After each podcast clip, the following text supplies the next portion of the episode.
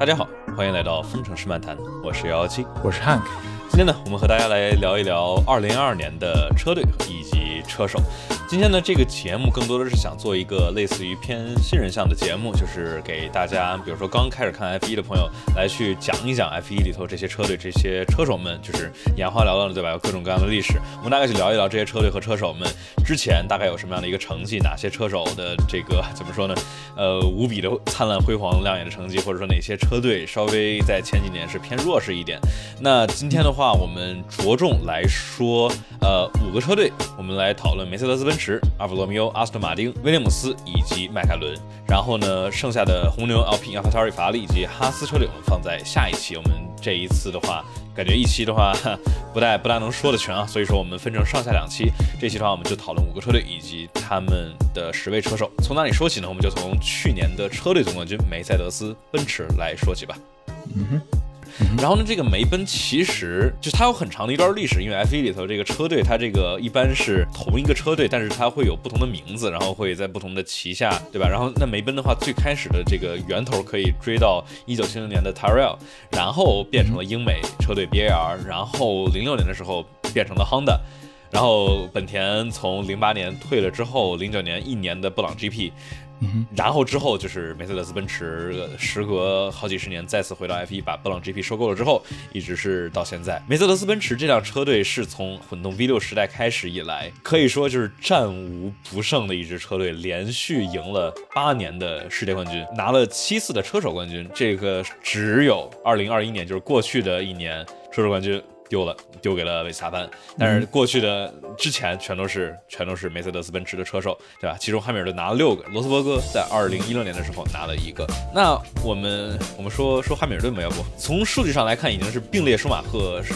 这么有史以来数据上最成功的 F1 车手。嗯，那汉密尔顿呢，从二零零七年进入到 F1，然后今年三十七岁，其实已经不小了，一共拿过七次世界冠军，对吧？零八年一四到一五。一七到二零，一共七次世界冠军，一百零三次杆位，一百零三次比赛胜利，都是历史最多的、最成功的车手。这块就要提到一个争议点了，他这么成功，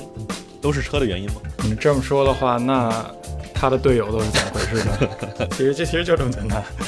其实其实是，人家假如全是全是车的原因的话，那为啥博塔斯、罗斯这个罗斯伯格为什么不是这个六七次世界冠军？为啥博塔斯最后一七到二零年其实都没拿呢？而且我其实觉得最有说服力的，其实就是零七年第一次进来，新秀汉密尔顿菜鸟第一次进来，面对两次世界冠军巅峰时刻的阿隆索，就第一个弯就把他超了。零七年的奥利澳大利亚第一个弯，然后就把阿隆索超了。然后而且是要不是这个中国站的迈凯伦智障战术，然后加上巴西站的那个变速箱有问题的话，其实汉密尔顿零七年其实就能赢。对，所以说就是我还是觉得汉密尔顿吧，就是他跟车肯定有关系，但是没有一个成功的世界冠军跟车没关系。你要说舒马赫，从不管是 F 二零零四、F 二零零二这两辆神车，还是这个普罗斯特呀、塞纳呀这些，包括维特尔，其实都是肯定你在没有在一个前二、前三的车的话，你不可能拿世界冠军。而且就是汉密尔顿的话，在这几年里头，不，我觉得汉密尔顿，我觉得令我最最震惊的就是最神奇的一个一个。记录就是他从零七年进入到 F1 里以来，每一年都至少有一次杆位和一次胜利。嗯，是，我觉得我觉得这可能是前无古人后无来者的，因为就再也没有别的人完成过这个事情，因为就是太难了，每一年都是十多年，对吧？从这十四年了都，呃，每一年都至少就是他最最惨的应该是一一年就一次杆位，唯一全年里头唯一一个非红牛的杆位。汉密尔顿这个虽然说他是没开过慢车吧，但是呃，比如说一一年啊这种迈凯伦没有那么好的车辆的情况下，也依然是保持在在前列，而且绝大部分情况下，除了除了零九年、一一年之外，其实基本上都在呃离争世界冠军不远的位置上面。OK，那汉密尔顿是不是差不多就是历史上算是数据上最成功的 F1 车手之一？然后只不过是，只不过是去年败了维斯塔潘，对，而且只是最后一场里头一场本来应该稳赢的一场比赛，然后因为种种原因吧，然后然后没能拿到最后一场比赛胜利。确实，就是以三十七岁老将，这真的是老将的一个身份，到现在还是能够这么有竞争力。都不能说有竞争力，还有统治力的，可以说。对，去年的的话，很可怕。去年我我觉得真的能够看到汉密尔顿跟维斯塔潘，就是真的是相对于别的车手，真的是高了一个层级的存在。就虽然虽然说，呃，他们两个的队友就是我们还是说就是也不错，但是跟他们两个还是差的挺远的。对，就是真的是，就跑起来之后把别人都都拉开那么长的十秒、二十几秒、三十几秒都有可能。呃，我我觉得还是很期待今年汉密尔顿的发挥的，特别是他跟拉塞尔之间孰 孰高孰低。哎，要要不我们在这儿来来做一个这个毒奶？你觉得今年的话，说最后的积分谁会更高？汉密尔顿和拉塞尔？呃，不过我觉得这样其实还是汉密尔顿吧。嗯再怎再怎么样，现在的汉密尔顿经验还是在那里，尤其再加上拉塞尔今年，哎，说这是第二次来美吧，就是说嘛，第一次正经正正经经的进入梅奔这个车队，然后他从车习惯，虽然这车都差不多，但是习惯车上来说，我觉得还是汉密尔顿吧。对，我觉得这是一个很很保险的一个预测，而且我觉得其实也应该是，但是呃，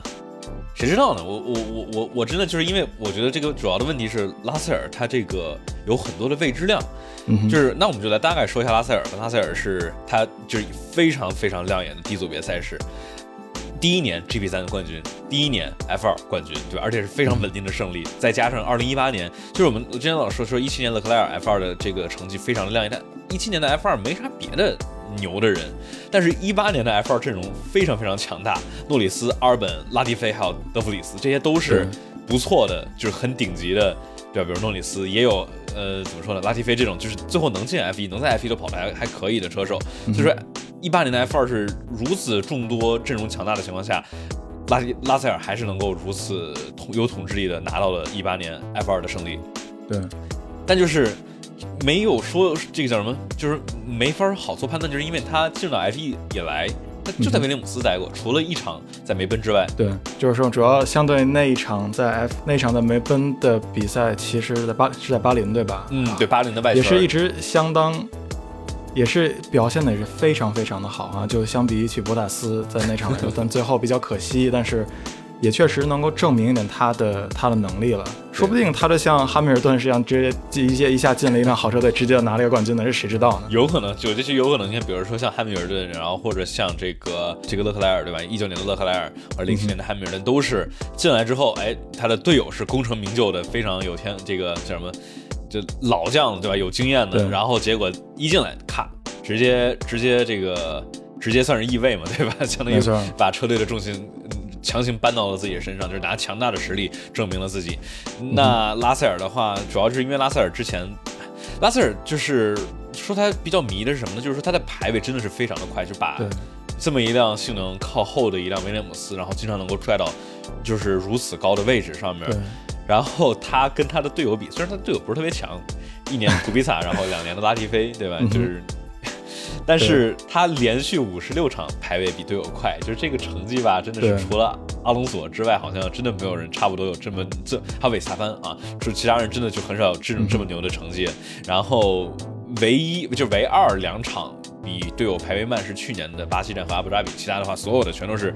碾压队友。对，但是就这个点是在于他的正赛的成绩就是没有那么的亮眼。你还，记得当时当时是二零一九年，虽然说场场排位拉塞尔都更快，但是。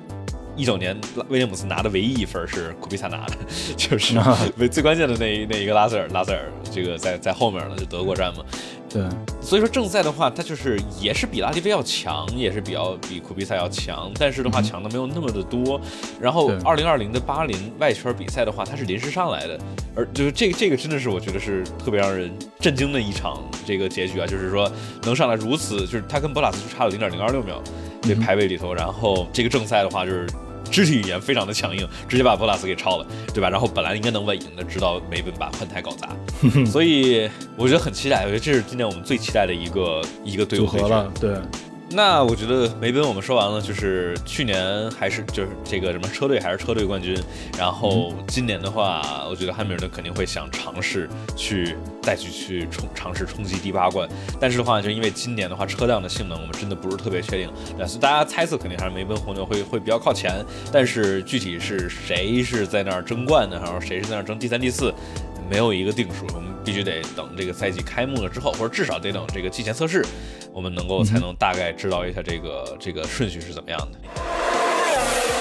说完一个近期的强队，那咱们说威廉姆斯。那就说一个近期的弱队啊。对，哎，但是对威廉姆斯也是啊，一个一个历史非常悠久的一支 F 一车队了哈，一共是在 F 一里边待了四十五年。对，当然现在他们威廉姆斯的成绩，咱们也有目共睹的，不是相对来说还是比较差的。但是你像以前也一共拿过九次车队冠军，那支其实是一支强队的。然后威廉姆斯呢，是的创始人就是 Sir Frank Williams，而且在这个四十五年在 F 一当中哈，然后这有四十三年都是被弗兰克威廉姆斯所拥有的，然后只有只到了因为因为现在的疫情，然后再加上你知道车队现在的成绩问题，然后确实不咋地这几年。对，这这几年差不多一五年以后吧，他一四一五还不错，一五年之后就一五年之后就开开始往下滑，然后对一五一六还好像是一就是超第六第七，然后之后就马上就变成第十，然后到最后就垫底了嘛。对一七一七年就是真的掉到下面，然后一一八年就开始变老莫，一八一九年一九年就真的是季前测试都没赶上，嗯哼，然后二零年的话感觉稍微有一点回归，然后二一年的话算是还不错，至少爬上来了。就是车辆的性能是上来，因为当时啊，当时九十年代有什么主动悬挂各种玩意儿，就威廉姆斯是玩的最牛、玩的最溜的一个。反正当时 FW 幺四这个 Nigel Mansell 的这个车，对吧？比别的人一圈能快一两秒。然后从当时各种黑科技沦落到现在的对位徘徊，但是对，就是好的点是在于这这两年能感觉是一个勉强上升的趋势。对对对，没错。那就说说车手吧，哎呀，然后就是还是就是今年还还待在威廉姆斯的车手呢，就是拉蒂菲了，是一个二十六岁的一个加拿大的车手。然后呢，他也是从二二零一六年进了 F 一，以前是作为雷诺的一个备用车手，然后在二零二零年加入威廉姆斯车队。但是你说他的成绩吧，在在这几年来说，你觉得呢？就就还行吧，就主要是对因为因为因为这个车实在是烂，然后特别是我觉得我听很多他们这个关于 F 一相关的媒体啊，这些就是门户。就在在想要给车手评分的时候，一说到威这个一九二零二一的威廉姆斯啊，不是一九二零吧？这这两年，呃，威廉姆斯就哎怎么评？不知道怎么评，说哈斯也不知道怎么评，对，因为他车太烂了，就是说真的不对车手没有任何的代表代表性，然后就是你总不能说这个去前年里头马格努森和格罗斯让就是那么烂排位，就叫什么这个基本垫底的车手，对吧？这这两个都是很优秀的车手，只不过因为车太烂了，所以说我觉得真的很难去做这个界定。但是说拉蒂菲的话，我觉得之后我们说周冠宇的话，他其实跟拉蒂菲其实挺像的，对，类似的相相似的这个低组别赛事就没有那么亮眼，但也至少还不错，中上。，然后进来，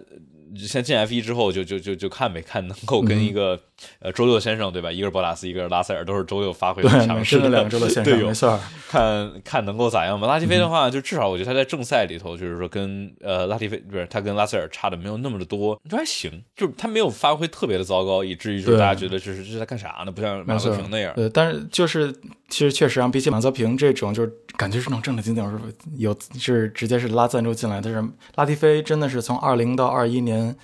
这两年之间还是有稳定的在努力提升的哈。嗯，对对对，感觉就现在至少是能够稳定的、稳定的开完完赛，然后积分也是能，就假如机会允许的话，基本也还不错没有什么太多什么低级失误啊什么这，就是稳稳定定。除了除了让这个汉密尔顿这个同时世界冠军的一呃次撞车之外，对 这次真的是这个，其实真的是拉提菲整个整个赛车历史上的一个亮 一个亮点。马泽平这个吧，他这个正赛的速度跟米克差太多了。对对对，一圈差一秒两秒左右，这个同就是虽然我们大家说这两辆应该不是同一辆车，哈斯二一年的这个车辆吧，这个应该两辆车差挺多，但是也不应该不至于差差这么多。当然，这话就是我我们得看今年，因为哈斯的话我们会下一期说，我们这个车队车手介绍还是分成上下两期。那说完 DV 之后，我们是不是可以提提提一提阿尔本这个回从 F 一出去，然后对回归的车手今年的一个要希望可以一个强势回归的阿尔本，嗯哼，真是啊，生平一共是拿了两次领奖台，都是他在红牛红牛的红牛的时期。他其实是个泰国人，其实这个我也是啊哎之后才之前才发现，他应该是就是他的国籍是国籍是泰国，但是他是国籍还是啥呀？对我觉得他是出生在英国的，但是我也不嗯对，确定他是出生在英国，嗯他是出生在英国，但是他上面写就是基本上所有地方写的国籍，然后他都是都是泰国。啊，那就是应该是他是他是以泰国国籍参赛，就是他得是对对对，拿着那个的，就是怎么说呢？对，相当于就是说我进来的时候，我得选一个国家，就类似于类似于格罗斯让，他其实是他其实住瑞士，他其实就是相当于是他老爸老妈一边是瑞士一边是法国嘛，然后他选择是以法国来参加，对，然后就跟韦斯塔潘选择的荷兰而不是比利时一样，因为他妈其实是比利时的，他们好多其实都是。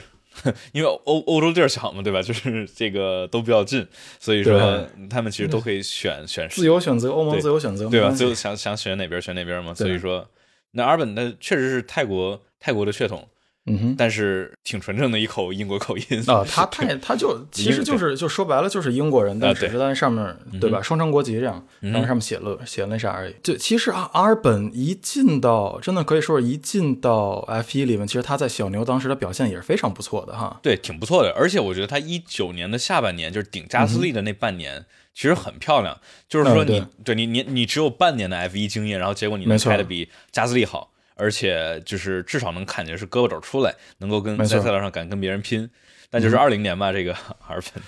对，确实这这到到了二零年，他作为红牛的车手，确实表现的可能没有达到红牛的预期吧。当时。就，毕竟他还是就像就像二一年的佩雷斯一样，他想作为一个你知道，有时候能够帮，需要能够帮到能够帮到 Max，、嗯再怎么着，哎，你比如说你保胎，你你可以挡一挡他，或者但是可能阿尔本还是没有还是没能做到这一点，然后、哎呀，就还是来够了。这是一个是比较 主要，还有就是我觉得红牛当时的那种马上觉得。就是他第二名车手的预发挥预期一不达到他的预期，他就他就赶快就开始踢人了。我觉得这个这点也可能也会影响到吧。你说阿尔阿尔本这个如果再待一年后，会不会有一些更好的表现呢？对吧？不知道，主要是维斯塔潘这个太磨人心态了，我没错觉得因为太这确实。强了。就是你把任何一个车手放在维斯塔潘边上，其实你像像里卡多如此有天赋的车手，如此棒的一位车手，是。放在维斯塔潘就边上，一八年的时候他都显得很平庸，然后更别提这些就是一年经验、半年经验的这些年轻车手了，放维斯塔潘边上就就被摁在地上摩擦。对，所以说，我觉得就是他主要是二零年他这个心态太有问题了，就是压力太大了，然后所以说就是嗯没错。老想着啊，不如队友啊，不如队友，比队友差好多，比队友差好多，然后老这么想，越这么想，压力越大，越不敢嗯 push，、然后就容易容易出问题。很容易出失误。没错，这个没办法，真的，这这这当时他才也才多大呀？所以说看吧，我就我觉得嗯不知道，就是因为今年的话，真不知道这个威廉姆斯会是会能够拿到拿出来一辆什么样的车，然后所以说嗯也是挺高兴能够看见阿尔本，就是因为除了他之外，就从来没有过说，你看 F Formula E 都有很多 F 1的车手，但是。就是去了 Formula E，基本上是有去无回，就没听说过谁跑到 Formula E 之后还能再回来跑跑 F 1的。阿尔本是。算是唯一一个开了，其实已经测试了 Formula E，已经签了嗯合同了，然后又被临时叫叫回来了，因为里卡多临时就是跑了嘛，所以说没地儿了。然后阿尔本的话，呃，我记得就是因为去年其实阿尔本对于韦斯塔潘的这个夺冠其实也是功不可没，他一就是是作为模拟器车手、测试车手是日日夜夜的在模拟器里头辛苦的在调各种各样的这个调教啊，测试各种各样的数据什么之类的，非常对红牛非常非常关键。嗯哼，而且我记得 他们还说阿尔本在这个什么给角田来做心理辅导，就是这个幼儿园幼儿园小宝贝来当来当来当幼教了嘛，对，可爱当。心理心理辅导。对主要是对，就主要是角田也被加斯利虐得够惨的，所以嗯哼，没错，对啊，所以咱们还是很期待的哈，阿尔本回来。然后为了威廉姆斯，就看他跟啊、一个一直在一个一直在威廉姆斯的车手来说，看之后他们两个相对能有一个什么样的一个碰撞吧。这这俩人，那个阿尔本和这个拉蒂菲一八年的时候，两个人在 F 二是队友，然后这两个人其实挺熟的，嗯，对，呃，对，然后他们俩合作就就还不错，但是当时在 F 二的时候，很明显阿尔本这个 明显实力要更强一些，呃，就看先看今天吧，就是看看，我觉得拉提就是怎么说，拉塞尔不是一个很好的参考点，因为我们不知道他到底怎么样，然后阿尔本我们大概知道他是什么样的一个水平，他跟韦斯塔潘跑过，他们他跟科比亚的跑过，所以说我们就来看能够去更好的对这个拉提菲的这个水平来去做一个更好的判断。嗯，威廉姆斯，我觉得差不多了吧，就是差不多期待威廉姆斯车队的性能能够有一个能够有一个提升，求求了，这个 求求了。被买被买走之后啊，这个其实咱们都刚才都没有提哈，就是他是现在是被，嗯对，被一个美国的一个投投资公司买了，是多少钱买了？现在、对，期望他有新的资金进入，能够有一个今年会能有更好的一个发展吧。OK，那我们说完了威廉姆斯之后，我们来说阿尔法罗密欧吧。哎，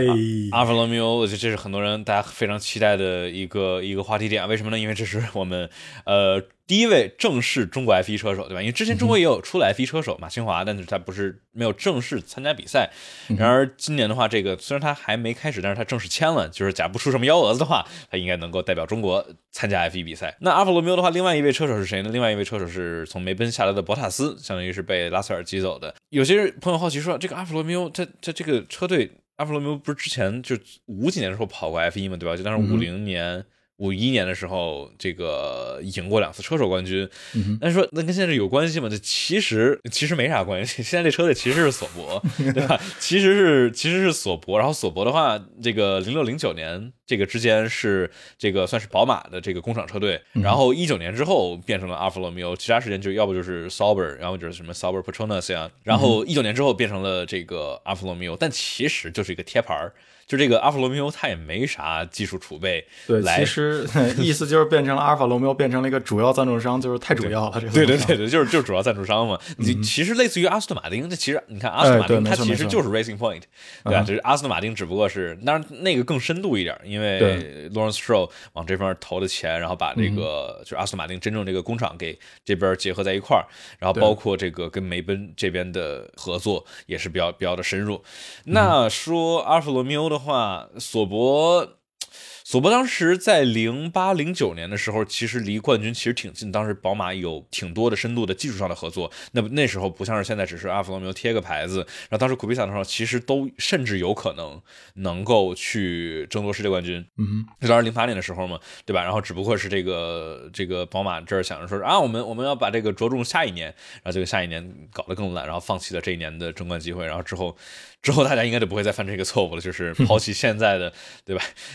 抛弃现在有可能争冠的机会的话，很有可能就是两手空。提一嘴子阿弗罗密欧的这个车辆性能，阿弗罗密欧的话这几年其实都不咋地。然后，嗯然后 好说完了，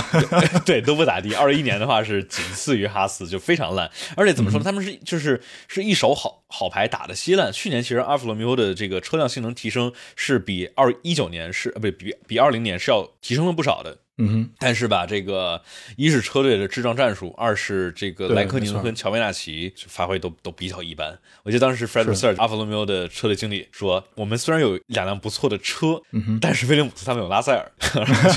没能干过。”对对，这就比较比较尴尬。就是确实哈，在二一年的比赛里，经常就啊，咱们在咱们的那些 race review 就里面也经常说到，就是阿尔法罗密欧每次都是有拿到积分的，就差这么一点，结果。每次都是有很多好的机会，没错，每次都是。有人说乔维纳其实那蓝，就是他们俩都都比较一般。一个是已经是佛系开车，马上要退役了；另外一个是都跑了三年，然后也没有太比一个四十二岁的队友要强太多的一个一个人。那我们就说就说博塔斯吧，这是一个大家喜喜闻乐见的一位车手，呃，经常有很多的话题点，就是这个博塔斯。好了，嗯，好了，我我们要我们要我们要博塔斯洗白计划博塔斯洗白计划，那这叫到底叫叫不叫洗白呢？大家可以自己自己。琢磨琢磨这个，就是我们来去客观的评价一位，评价一下这位车手，对吧？呃，今年三十二岁，他二零一三年的时候是首次进入 F 一，参加的是威廉姆斯车队，然后一七年的时候，因为罗斯伯格十二月份非常非常临时的宣布退役，所以说呃没有办法就把就把博拉斯从威廉姆斯给给提拔上来了。然后呢，博拉斯这个人吧，这个车手他的排位速度是挺不错的，没错，就是不是到那种。维斯塔潘或者说这种勒克莱尔那种非常惊人的程度，但是就是绝对不差，很优秀的排位速度。他的职业生涯里头一共拿过二十次杆位，然后他与汉密尔顿做队友的五年里头，一共十场胜利，六十七次领奖台，保持着百分之百的 Q 三进入，对吧？就是所有的这个在梅奔的跑这五年，每一场比赛的排位里头全部都进到 Q 三了。对汉密尔顿的话，我觉得其他部分都进了，但是我记得当时应该是一八年的德国站。车坏了，然后没进，然后有几次这个，但是就是博拉斯是每次都进 Q 三了，也是一个很有意思的这个成绩。不知道他进，不知道不知道他今年能不能还要继续保持这个？啊，那那得那得看了，但是很希望，但是他。因为博塔斯确实，他的排位速度一直都在那里嘛，对对，而且非常稳定，非常稳定，就是怎么说呢，就不会差太多。就就算跟汉密尔顿差的话，也不会差太多。不像佩雷兹、阿尔本、加斯利什么之类的，这个跟维斯塔潘有时候差差那么多的情况。博塔斯的话，就算差的话，也差的不多。对，但是的话，博塔斯最大的缺点其实就是轮对轮，轮胎的保护啊什么，就是他正赛跑的比较一般，嗯，对吧？然后在过去的五年里头，跟汉密尔顿也是呃怎么说呢，偏偏陪衬的一个一个角色吧，经常会有这个车队说啊，你给汉密尔顿让个道啊，你们俩换个位置啊，不要跟他争啊。博拉斯其实是那种，我们到时候讨论佩雷兹的话，其实可以好好讨论一下二号车手。但就是感觉佩雷兹是相对来说比较心甘情愿的说啊，我就二号车手。但博拉斯总是那种有点不甘心当二号车手，但是又没有就直接跟威胁汉密尔顿的实力，对，就比较比较尴尬，就比较痛苦。我觉得他今年的话，我们老说他排位速度优秀，但就是不知道他在一辆没有那么稳定，不像梅奔就是如此优秀稳定的一辆车里头，能不能够还有足够优秀的排位速度。没错，嗯哼，嗯，这个之后就是，感觉就是以后会给冠宇作为一个标杆了吧？看看他跟他跟博塔斯差在差多少，或者对到底差不差？对，就是我觉得是因为因为博塔斯真的是我我们看过博塔斯跟马萨，然后同一个队伍，然后看过他跟汉密尔顿这种顶级车手同一个队伍，然后我们就是博塔斯大概几斤几两，我们大概知道。嗯，但就是这个一个问题，就是说他没有在这种就这段时间近几年没有在中游车队跑过，所以说我们也不确定他到底怎么样。我之前不是说这博拉斯没有在就是在中他这个缺点吧，在顶级车队里头没啥问题，因为轮对轮稍微差点的话，但你一直在前面跑没啥事儿啊。这个确实对，但你进到一个中游车队，你的轮对轮技术就就成问题了，因为你前后都有车。没错，然后有评这个朋友回复说没事他进的是下游车队，有点下游车队还有还有还有威廉姆斯呢，呃，对对对，威廉姆斯哈斯，对对。对，我们我们就暂定是是这几个，因为我们也不确定到底谁是下游车队，没错，所以我我觉得真的还是要再看，这是一个很多要说重复很多遍的一句话，就是我们还要再看，因为今年是那种非常非常多不确定的不确定的因素。对，而且咱们这个确实是在咱们是在这个测试之前来那啥，咱们确实也不确实不太清楚车的具体性能嘛。嗯，还是要对，再等一等之后，我们肯定估计还会出一个这样的这样子的对比嘛。对，到时候还会还会还会有对比。虽然迈凯伦、阿斯顿马丁都是发的正就是是真的车，不像垃圾红牛就发了一个涂装，气真的气死我了！你说就等着看发布会，然后结果就就最重要就就是相当于一个赞助商宣布啊，我们要跟 Oracle 合作。然后就是要还是一个广告，对对，就就就是做个广告，然后 这个一点车真车都没给我们看见。嗯然后阿斯顿马丁好歹是一个真车，但是很明显能看到这两个车队都是藏了不少。他们这个下面地板下面这个这个这个裂板，这个气流裂板是就都没给你看，就是对因为很重要的很关键的部位，所以说机密啊，确实对，都都都都不给你看的。所以说我们还得还得等，就是我们得等到巴塞罗那正式测试，不不是就是测试。就是那我们大概提一下吧，这个赛季大概怎么回事儿？就是二月二十三号到二十五号会有一个叫在巴塞罗那 Catalunya 这个加泰罗尼亚赛道的叫 Shakedown。这 Shakedown 怎么说呢？就是在巴林季前测试前测试。所以说这先是季前测试的季前测试，然后是季前测试。然后才是正式比赛，对吧？然后就巴林是正式的季前测试，三月十号到三月十二号，呃，然后三月十八号至二十号是第一场巴林站，就是他俩放一块儿了。所以说，就就今年就比较比较奇怪。我们到时候巴塞罗那这个季前测试的测试完了之后，我们应该会出一期来分析一下这些车辆，因为到时候我们就都能看见这些车辆了。但是的话，真正车辆的性能，我们肯定得等到巴林的巴林站的排位，我们才能看得到。就是因为大家肯定之前还是会留一手的嘛。说万一红牛用这模型了，不至于。呃，该说关于还还该说关于博塔斯，布塔斯你要再说，布塔斯我觉得布塔斯我觉得差不多了，对，差不多就是。期待他的发挥，那我们就说所有人都算是最期待。可以说今年估计有很多新的朋友入坑，也是因为今年有这么终于有这么一位中国的车手周冠宇进入了 F1 这个赛事里边。嗯，对我我相信有很多这个决定说，哎，之前不知道 F1 是啥玩意儿，就说或者不不太感冒，然后今年一看，哎呦，有一个咱中国的车手，那肯定哎来看看来看看，又是怎么个名堂？这 F1 是啥？这不就是跑圈吗？对吧？那我我觉得真的是一个很好的机会啊，因为就是有一个咱们自己国家的车。手，你像比如说，哎，这个 F 一直一直想推推一个美国车手，因为想哎让 F 一在美国更好的去发扬光大，但是就是一直没有美国车手嘛。那这一次是有一位中国的 F 一车手，那我们可以来说说，就 F 一里头第一位正式的中国选手，他他很强吗？哎呀，你不要不要不要这么意味深长嘛，咱们不要卖关子是吗？哎，就这么说吧，就是周冠宇吧，这个水平，假如光论水平的话，可能离 F 一稍微有一点点距离，就是不多，就一点，就卡在那个边缘上面。就假如比他再菜一点的话，就是 F 一就想都不要想。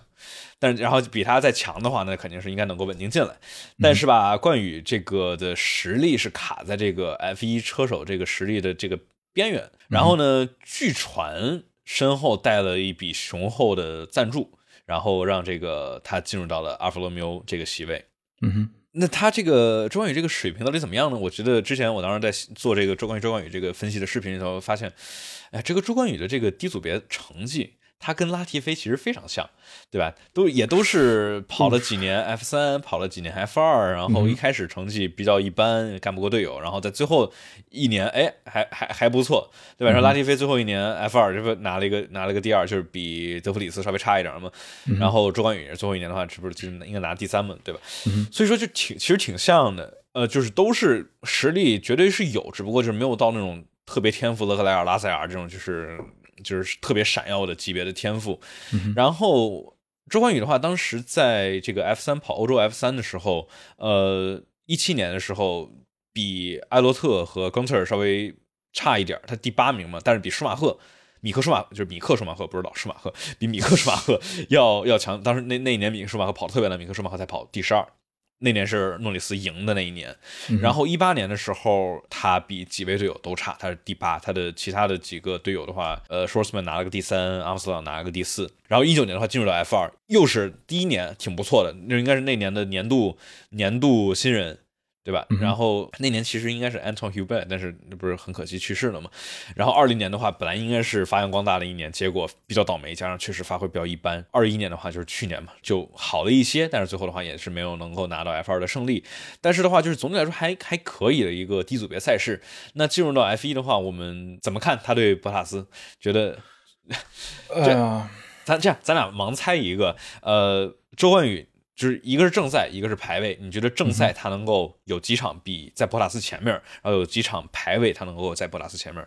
我觉得排位这个还挺难的哈。不是因为这个就没有任何依据，就是下那我这样我我说一个，我说排位排位二正赛四。OK，保守不估计，我觉得对，主要是因为排位的话，它博塔斯再怎么稳定，估计也会出幺蛾子。所以只要不是差太多的话，我们乐观一点说，有两场比赛里头。这个周冠宇的这个排位速度比博拉斯快，大家大家大家怎么意思？OK，所以就是你的意思就是，咱咱们这看，如果这还是还有还有考虑到博塔斯出问题，是不是？对，那当然就是排位的话，那什么东西都有可能发生嘛，对吧？比如说突然引擎炸了呀，或者撞了或者什么之类的。博拉斯不是没撞过，博拉斯一九年在墨西哥，一八年澳大利亚嘛，这不排位都撞过嘛？但是都进 Q 三了，就很神奇。是啊，给给个数吧，排位和正赛来来想俩数。有朋友说零，排位一，不乐观。排位一，我我也我也不太乐观。其实正赛正赛二三，嗯，那这样这样子吧，嗯，不可能不赢，确实是不可能不赢。但是之后就看是怎么赢的了。希望希望不是因为什么布达斯爆缸 或者怎么着，爆缸，嗯，对，就是因为是纯猜测嘛，就没有任何的依据，所以说。拭目以待吧，我觉得还是很期待的。就是我非常希望小周能够一鸣惊人，就是发现，哎呦，他能跟博拉斯不相上下，哎，这是我们可大家肯定最想看到的。就是假如能够干，就是怎么说呢，干掉博拉斯，那那肯定更好。但是就是让大家一定要理性的乐观，好吧？就是不要对他抱太多的希望。所以说这样的话就不会太失望，就否则就跟法拉利一样，明年是我们的年，然后每年都失望，对吧？OK，那我觉得我们阿法罗密欧说完了，那我们我们说迈凯伦吧。迈凯伦啊，迈凯伦也是一个很算老牌车手，而且他也是车队，然后也是一个一直又是车队又是车队。对。一直一直没有换换，就是说这种大名字啊，一直都是迈凯伦。对，只有三个车队是是这样，法拉利，然后威廉姆斯，迈凯伦。对，就就只有这三个，因为其他的就是一连串，对吧？你看这个梅奔的话，梅奔就是 Tyrrell、BAR、Honda、Brown，然后 Mercedes。待会儿我们说阿斯顿马丁，这更长。对，然后迈凯伦呢也是有八次的车队冠军，其次呃这些人啊，然后有一共有十二次的车手冠军。其实对。以前像当时有老汉的时候，对吧？嗯，老汉的时候，塞纳呀，没错，对，塞纳没错，差把这个忘了，还还还还肯定啊，然后这些就都是，就当时两千年初的时候有点可惜，就没拿成。那零五年其实对有车快是快，就是，然后一二年其实也是，二一二年也是，一二年迈凯伦车是最快的，嗯，基本上是最快的，啊，但是就是各种各种这个进站啊什么之类的就比较 有问题，然后导致，然后包括可靠性的问题也是比较比较大的问题，然后让汉密尔顿一二年相当于争冠其实没成。对，然后这都是以前的光辉哈，但是。近几年来说，还是成绩还是不太能比得上现在可以就是说是一个回到一个地球组的一个车队吧。嗯，然后之后在一七年之后，扎克布朗之后，其实也对这个车队有很多的一些很大的改动嘛，都挺好的。现在因为现在真的也一直在回升了。那个 Whitmarsh 走了之后，扎克布朗来，当时其实是迈凯伦最低谷的时期一七年、一八年嘛。嗯，然后他来了之后，相当于说是。大幅度的去进行这种车队整体架构上面的修改，然后大幅度的去这种把这种冗余的，就是乱七八糟的这些这个领导的关系给给梳理清楚。然后比较关键的是把这个 James Key 任命为这个技术技术总监，然后这个 Andreas Seidel。从从保时捷的这个 WEC 那边的这个车队经理的挖过来，来来做车队经理。就扎克布朗，我觉得他这个很棒的，就类似于 Toto Wolff 这些牛的这些车队经理的共性都是很会用人。就是特别是扎克布朗，因为扎克布朗他自己知道，就是他自己他是他是拉赞助商出身的，他自己是车手，然而但是是在这个这个。这个 business 这个商业这方面是很很很牛的，所以说他就说，哎，商业这边我很牛，我拉赞助商 一绝，好吧？然后真的 真的是，你看扎克布朗来的时候，迈凯伦上面这赞助商都快放不下了。就当时一七年的时候，那个车上空的有太太太可惜了，没错。然后扎克布朗说：“那行，我在这儿负责拉赞助商来去负责整体车队的管理，然后呢，就当当当 CEO 嘛，然后呢，把车队的运营、然后技术这些东西，让这个 Sido 啊，然后 James Key 啊这些牛的人放在他们的位置上，给他们足够多的空间。我觉得这是让迈凯伦从一八年到今年二一年一个每年都往上回升。除了二一二一年的话，相当于掉了一个位置，但是就是因为法拉利 最后强起来了。但是的话，能明显看到一个是一个稳步上升的，从从一七一六一七年的谷底嘛，真的是当时。”太惨了，就倒数倒数，真的是倒着数。然后到到现在的话，稳定的第二梯队最前面，所以说我我真觉得很很期待。加上这两位车手也是很令人期待的两位车手。对，说到这个车手，对啊，稍微也是也是要稍微介绍一下嘛，介绍一下，来两位呀。小家伙诺里斯也是二十二岁，一个英国车手，然后现在也是有了五次的领奖台，然后一次的杆位，然后呢，也是其实也很很小，从很小很小就开始就开始赛车了，从一八年就开始用卡丁了。嗯，我觉得他进 F1 他是第三年轻的人，第三年轻进来的，第一是维斯塔潘，第二是斯罗尔。对，第三是诺里斯，就是十九岁嘛，就就就进来了，非常非常的年轻。对，然后是也是他是从一九年开始，然后进到了对，开始在呃迈凯伦，然后是当时是跟塞恩斯来做是是队友。对，然后第一其实第他第一年的成绩相比塞恩斯差不多哈，就是其实稍微还是稍微差了一点，但是就是他。一九年的时候跟塞恩斯比排位胜了塞恩斯，但是正赛没胜。对，正赛都是就积分上，从积分上看嘛，就对。那天是诺里诺里斯是四十九，然后塞恩斯有九十九十六，那确实还差了，还是差一点的。对，当然就是怎么说呢？就是我们肯定就是对，但是得考虑倒霉啊什么之类的。对对。但是的话，就是塞恩斯的话还是更稳。然后，而且就是我觉得就是这一这一对儿啊，就是塞恩斯跟诺里斯这俩，就是当时一九年、二零年在迈凯伦，我们大家觉得没啥。嗯哼，但是这俩走了之后，对吧？我们就哎呦，就是相当于他们两个之间，我感觉就是没啥太觉得就是挺不错，稳定发挥拿分啊，不错不错不错。说场下整活，这场下整活很很很很欢乐，就是很很很很开心的一个车队。然后这俩一跟别的已知量一对比，在一战一对战，对吧？一个是塞恩斯去法拉利跟勒克莱尔一对战，然后这边是这个诺里斯跟里卡多一对战，会有发现当时迈凯伦的这这这个车手组合。相当可以，相当可以。一个是能够跟勒克莱尔差不太多，对吧？排位基本差不太多，然后正赛最后的积分还是还是这个高于了勒克莱尔。虽然勒克莱尔是去年非常倒霉。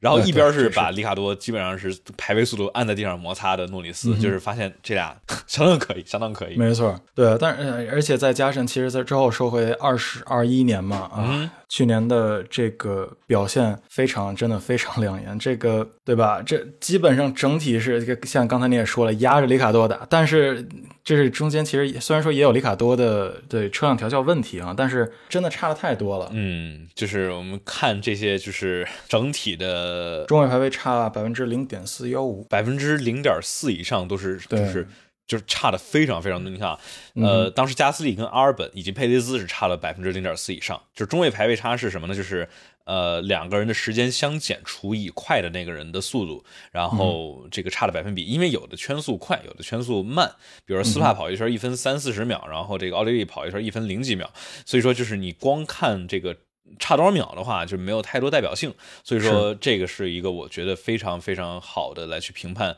车手排位之间的这个差距，就是看他们的中位排位差，就是因为不看平均嘛，因为平均的话，有些比如说差的特别多的话，就容易让这个有一些偏移。我们把这个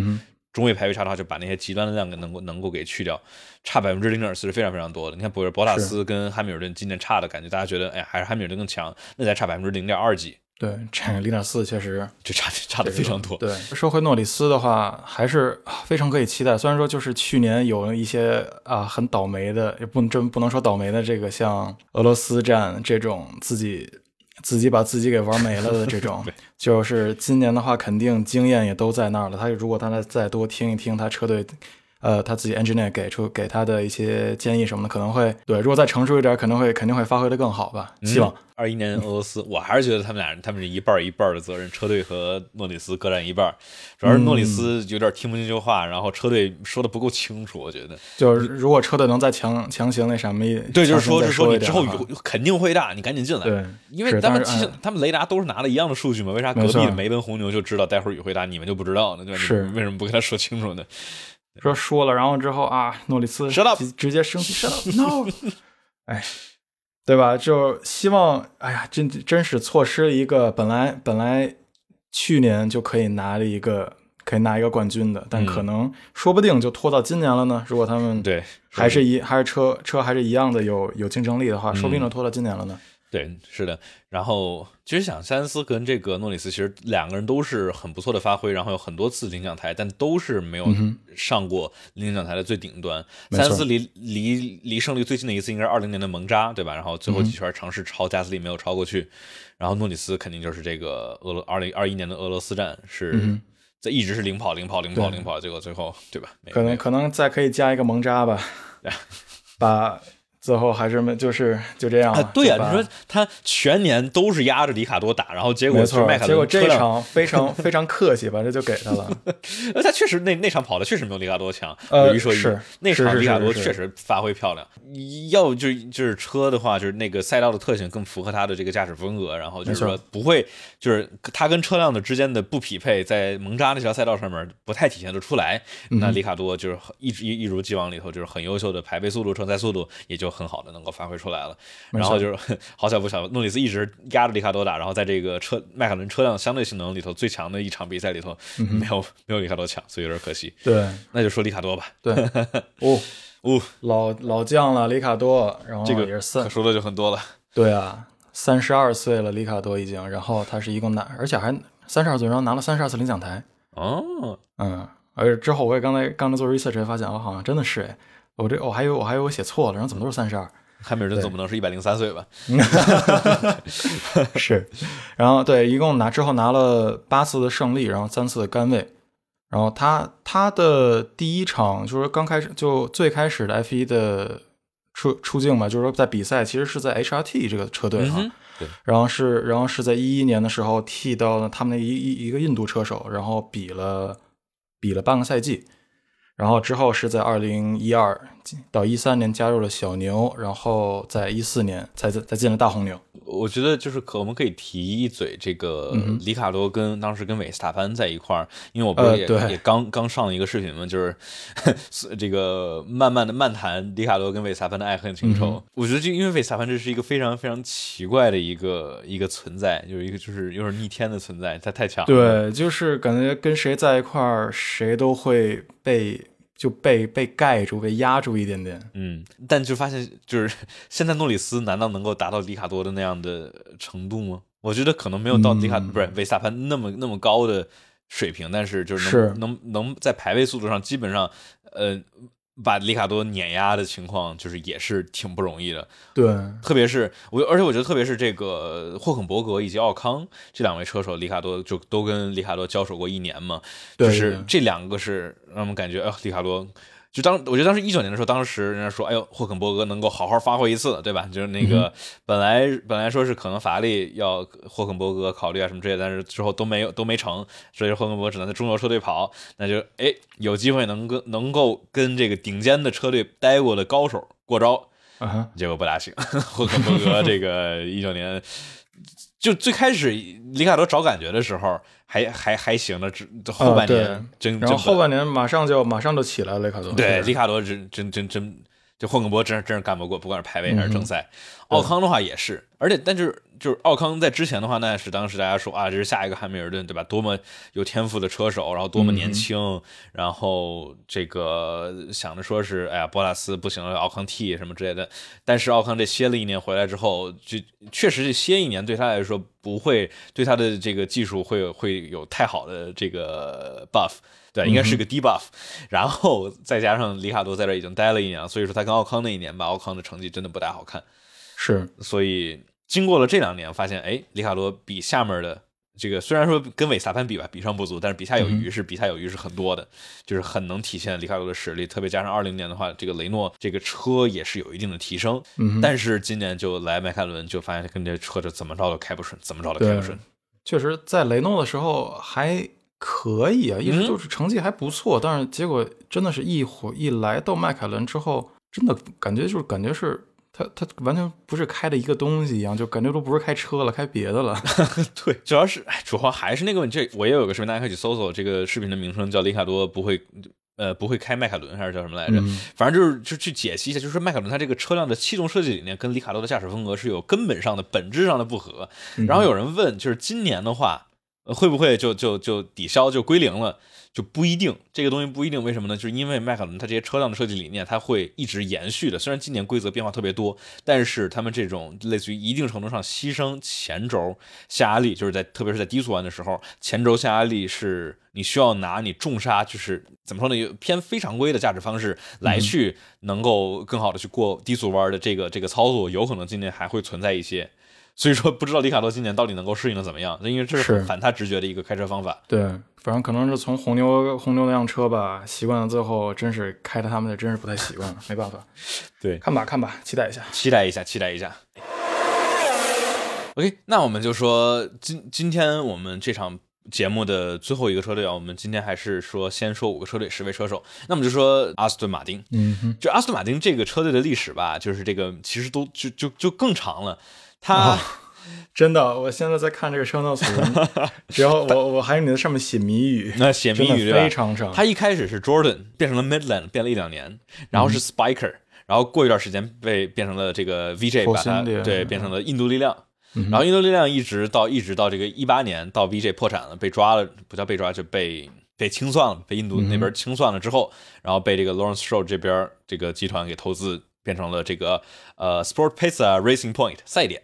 然后一直是到了二一年，相当于 Stroll 跟阿斯顿马丁这边的计划，把这个赛点，也是之前的印度力量，转换为了这个非常历史有历史悠久的呃阿斯顿马丁。然后今年的话，阿斯顿马丁是新车已经发了，而且他们今年宣布了他们的队伍的全称是什么呢？是 Aston Martin Armco Cognizant Formula One Team，比较绕嘴。嗯，又是。Mouthful 啊，没有，非常 mouthful，有点有点长。你说一个 title sponsors cognizant 还不够，还来了一个 Armco，对，两个。但确实啊，你说 Arm Armco 这种肯定是大不少，嗯，大手肯定给而且去年跟 F 一是官方有合作，看今年的话是加上了跟这个车队有合作，嗯。怎么说呢？这是一个大家很喜闻乐见，就 Force India 印度力量，我觉得就是很多 F1 车迷们其实很喜欢的一个车队。为啥呢？就是他们是属于那种叫就是这种 underdog story，就是就是没那么多钱，不像梅奔、法拉利啊、红牛这种疯狂的砸钱赢。他就是他们就是拿没那么多钱，但是总能够拿出来不错的成绩。没错，就是所以说大家觉得哎挺不错，挺有意思。嗯，然后呢，就是这个说到这个印度力量，然后包括变阿斯顿马丁这块有一个就小的这个插曲，就是什么呢？当时一八年 VJ 不是破产了嘛？然后 Lawrence Stroll 过来说，哎，我们相当于你们要破产清算，别别那个别把这些东西全都给分了，我们给你投钱，然后保持好。这是因为你作为一个车队里头，你假如破产，你需要变成这个变卖你的东西的话，你说你这边队伍卖点钱，那边的 IP 卖点钱，对吧？不值钱。最值钱的方式是保持为一个整体，保持为一一个 F1 车队。所以说，那行，我们现在在你最低谷的时候给你投钱，让你保持住，然后呢，把你变成了这个 Racing Point。然后这个时候，这个哈斯不干了，说为啥呢？因为 F1 有个有个这个计划，就是在这个他们的这个这个协和合约里头，是你假如这个车队在过去的两两年里头都是在前十完赛的话，你能够拿到一笔钱，差不多六千万美元，这个叫 Column One Payment。然后呢，这个哈斯说，我们一六年、一七年就没拿这钱，我们一八年才能拿。你这个换成 Racing Point 的话，你理论上应该算一个新队。你不能拿这个，因为拿着对我们之前白白干了两年，有点亏亏亏。我们这亏了多少呢？两个六千万。对呀，你像因为别的车队好像没太大意见，就哈斯有意见。因为别的车队的话，他其实一都一直拿，就哈斯是是很新才进来的。对。然后有意思的点是什么呢？是我们现在其实并不知道他最后这个到底咋咋咋解决的，就是到底阿斯马丁拿没拿到这钱，就是 咋解决的呢？不是特别确定，但是就不了了之了吧。然后，但是能够看到有意思，就是 Lawrence Stroll 这个大商人是认真的，不是说我们就玩买个车队来玩玩。他往里头投了非常多的钱，接近两亿美元来去建新的这个基础设施和风洞，然后计划在二零二四年上线。所以说，就是他们的目标是在二零二四、二零二五去挑战冲击世界冠军，就不是来就是闹着玩，给自己的儿子买个车队来哎跑跑也不错，是是认真的，不是说来瞎玩的。那说到这个的话，我们是不是就要说到其中这个一位车手，大家戏称大少爷斯特罗尔？嗯，真是大少爷，大少爷啊！大少爷，他其实很年轻。嗯，对比都比咱小。说真的，二十三岁今年才。嗯，对，九九八的吗？还是九九九的？非常非常年轻。就是他其实是，其实是。第二年轻进入到 F 一这个领域的，就仅次于韦斯塔潘。但是吧，就是我们能明显看出来，就韦斯塔潘他虽然十七岁就进 F 一十八岁就进红牛，但是他很明显是有这个天赋，有这个底气，他实在是牛。一六年第一年进大红牛，然后就赢了一场比赛。虽然是得感谢罗斯伯格跟汉密尔顿有点亲密接触了，但是就还是这个很强的实力体现。而斯托尔这个这个一七年进到 F 一的话，就是我们能够看到，啊，进来的稍微有点早，我觉得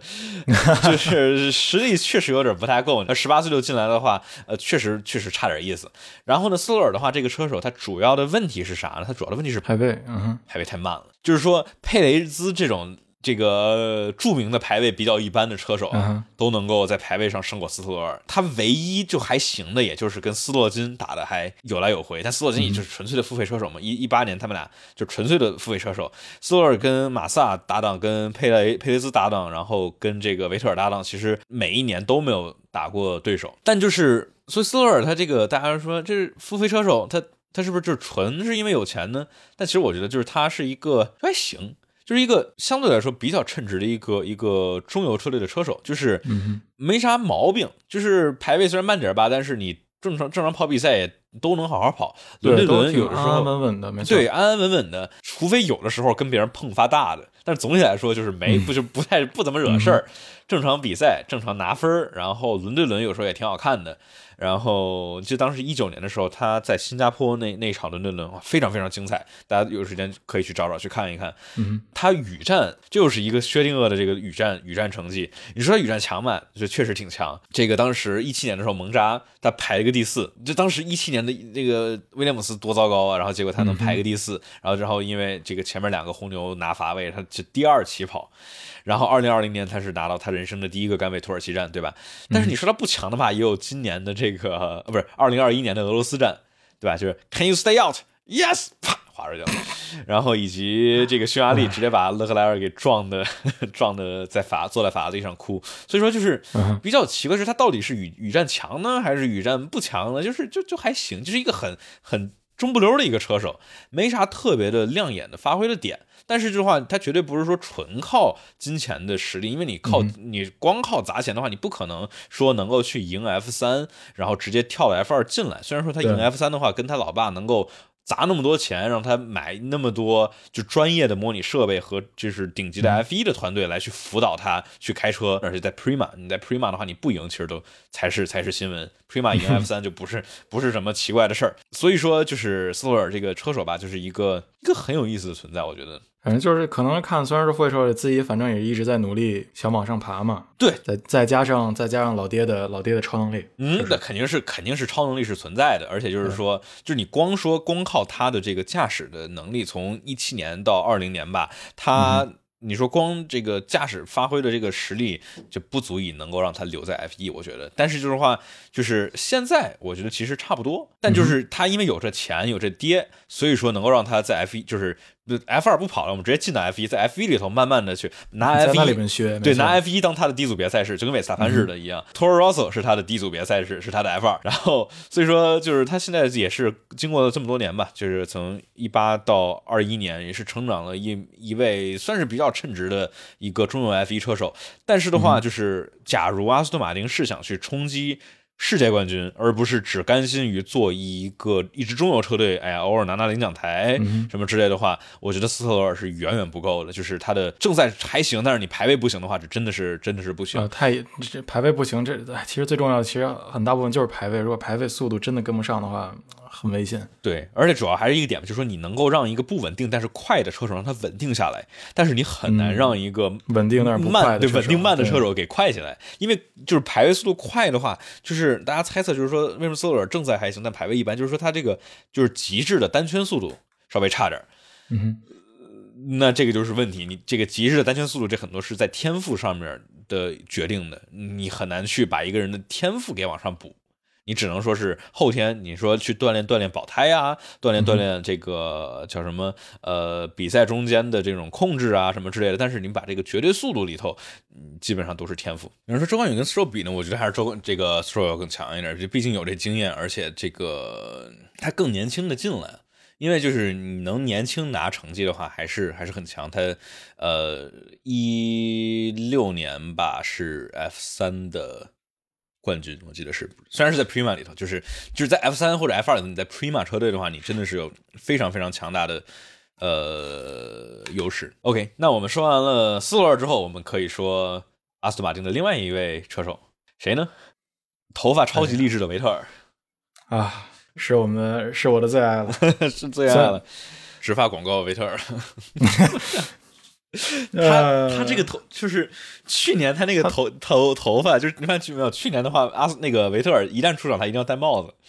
嗯，就是他那个头发是。对，因为就是是去年刚开始的时候，是是测试的时候吧？对，他在 C fit 的时候，然后发现一个对，没错，完全秃的。对，而且主要是他这个什么？维特尔年轻的时候那一头茂密的头发，就是特别那种年轻，然后到现在变直直接中年大叔了，就直接因为维特尔比比汉密尔顿还小一两岁呢，对吧？对，然后这。一下子看着感觉比汉密尔顿老多了。汉密尔顿因为他之前汉密尔顿头发也不多，但但是汉密尔顿他直接编发看着还挺多，而且他这种一般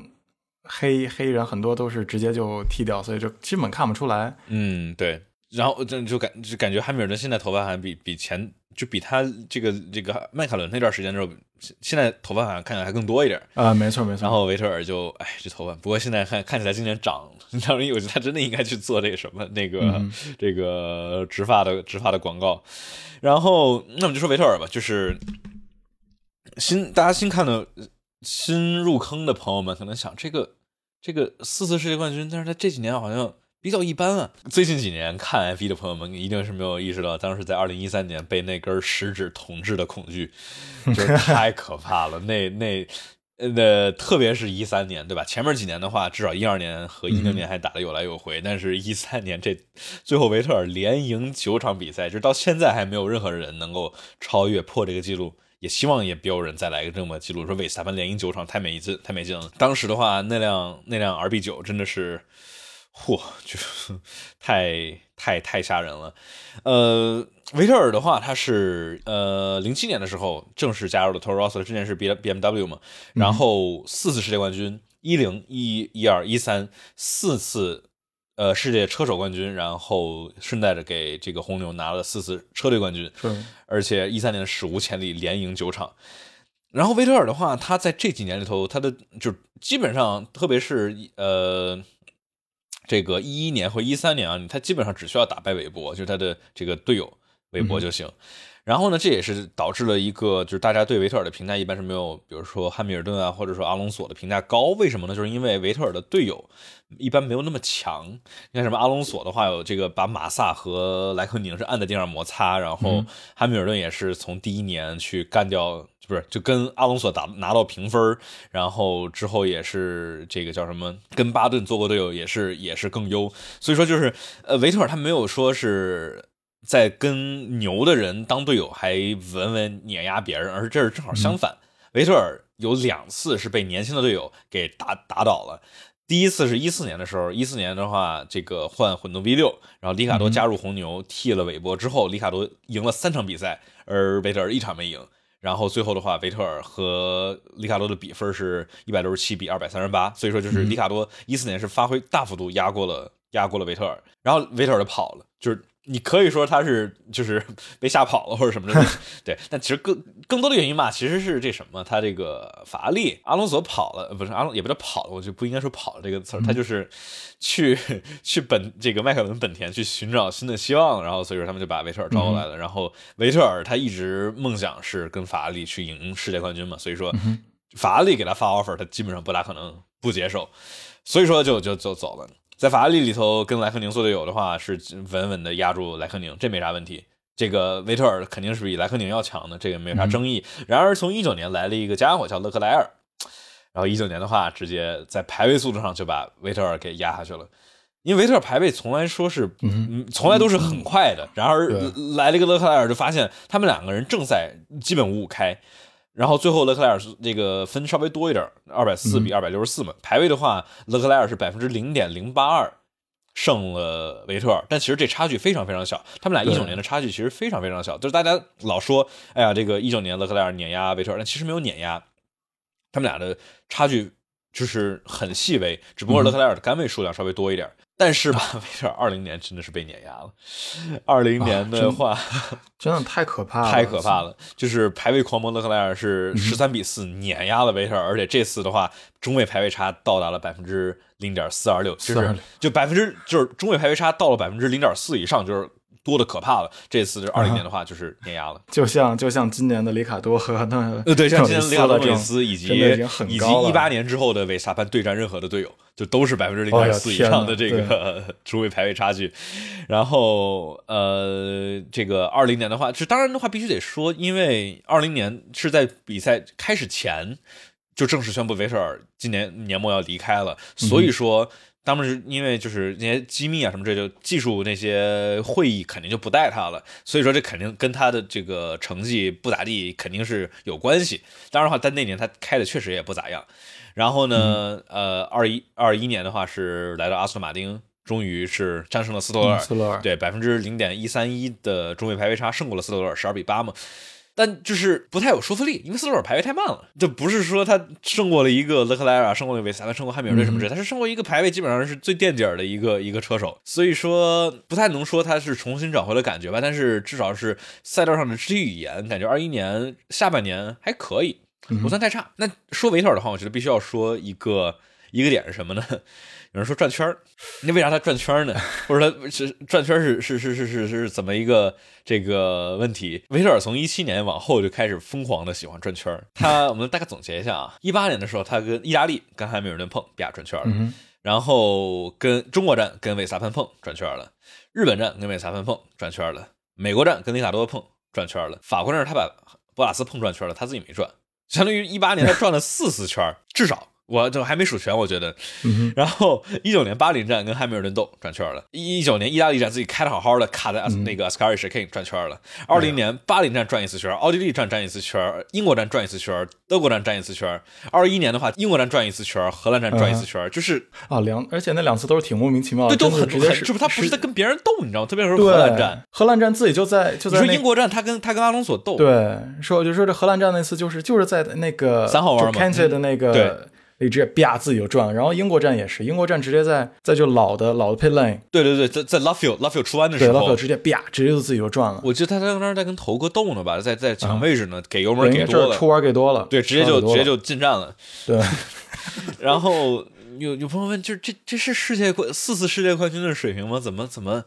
怎么感觉这么菜？然后又是把奥康追尾，然后又是转圈，又是什么之类的。所以说这就是一个大家觉得就是维特尔的四次世界冠军可能没有，就是比如说汉密尔顿啊，呃这些怎么说呢？含金量那么高。虽然说大家也很多人也说汉密尔顿的含金量不高，普罗斯特对普罗斯特也是四次世界冠军，但是我觉得就是论这个评价的话，大家我觉得会给普罗斯特会相对于维特尔会有更高的评价。虽然两个人都是四次世界冠军，呃。所以说，就大家猜测，可能就是维特尔他这个轮对轮的实力吧，就是不是最顶尖的。就是他在这个红牛的那几年，而且在法拉利的一五年、一七年，他的轮对轮实力也是非常非常的强势。但是可能是对车辆的适应能力稍微弱一点，不像比如汉密尔顿、阿隆索这样，或者韦斯塔潘这样的，就是对车辆的适应能力非常强。他可能说有些车，哎，后面双重扩散器或者 blown diffuser，嗯。早给油门，然后能够非常强大，没人能挤它。但是，假如车一容易转向过度，然后就 就容易放飞自我，开始转圈，就回来喽。对对对，所以说，呃，而且还有一个就是，还就像我们之前说的，他的队友没那么强。他他只需要他只需要战胜韦伯就行，而韦伯的话就是一个就还行的一个车手。所以说维特尔当时在这红牛一这个一一年啊一三年就是在前面领跑了之后，就是头也不回的，就是第一起跑，然后第一完赛，就是根本不需要跟别人斗。但就是你看，当时一零年和一二年的时候，有很多跟别人轮对轮的机会，然后他的发挥其实也是挺不错的。所以我还是觉得那个问题是说，这个维特尔的上限就是他天花板其实也是很高的，不比汉密尔顿差太多，也不比韦斯塔潘差太多，但就是他的这个容易有很很低的下限，对吧？汉密尔顿没有什么太低的下限，汉韦斯塔潘没有太低的下限，而维特尔的话，遇见一些不合手的车就容易转圈，对，容易转圈，可以可以直接可以说转圈了，对，直接可以说转圈，对。所以说，但是呃，我们之前不是说阿斯顿马丁。要往里头投钱，可能二四年、二五年要去争世界冠军，但我很怀疑维特尔能不能够等到那个时候。到时候的话，维特尔就已经是三十六岁、三十七岁了。虽然说你看汉密尔顿其实也能争冠，但是对，但是汉密尔顿到现在还还在一个啊很有竞争力的一个车里边，这边断了。再加上，而且现在现在感觉维特尔的这个在车队里边的定位。其实感觉还是为了，感觉有点为是为了斯特罗尔似的，就是作为作为老师的，作为老师，对，你说这个，我总感觉维特尔功成名就了，就是他应该不至于说是想在那儿，哎呀，我还想跑跑。是，但是真的等他真的等得到二四二四吗？嗯，我挺怀疑的。就是说，虽然他比汉密尔顿年轻，但我觉得他的技能衰退比汉密尔顿衰退的早得多。对对对对对。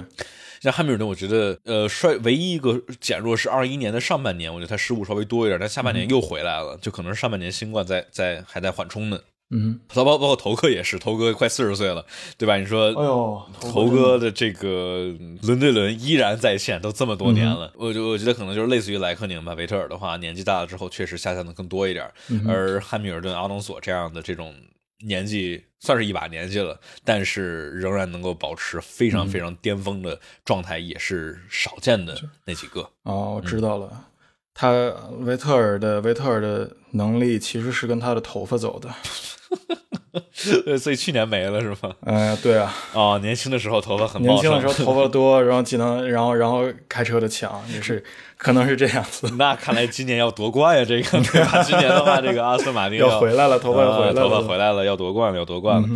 OK，那我觉得我们阿斯顿马丁说的也差不多了，就是很也是很有意思的一个组合。我觉得我们可以继续看看斯洛尔能够能否继续成长，看维特尔能不能够找回年轻的自己，年轻的发量。是找回来了，然后看车技能不能够回到当年在 二零一三年，就是没人能够达到他水准的那个呃红牛少年。是。OK，我觉得我们今天这些车队说的差不多了，我们大概来介绍一下梅赛德斯奔驰、阿法罗密欧、迈凯伦、威廉姆斯以及阿斯顿马丁这五个车队。我们下一期会来介绍红牛、Alpine、AlphaTauri、法拉利以及哈斯另外五位车队以及他们的十位车手。大家都听到这儿了，来去给我们在各大播客平台上面给我们来订阅一下吧，好吧？喜马拉雅、小宇宙上面能够找到我们的播客节目，搜索“方程式漫谈”。然后呢，大家假如想去直接支持我们的节目的话，在爱发。电上面去搜索“方程式漫谈”，这个上面发电的话，能够给大家一个福利，就是能够听见“方程式漫谈”的抢先听版本。就是今天晚上我们待会儿录制完结束之后，我就会把我们这个录制直接咔就丢上去，大家今天晚上就能听到。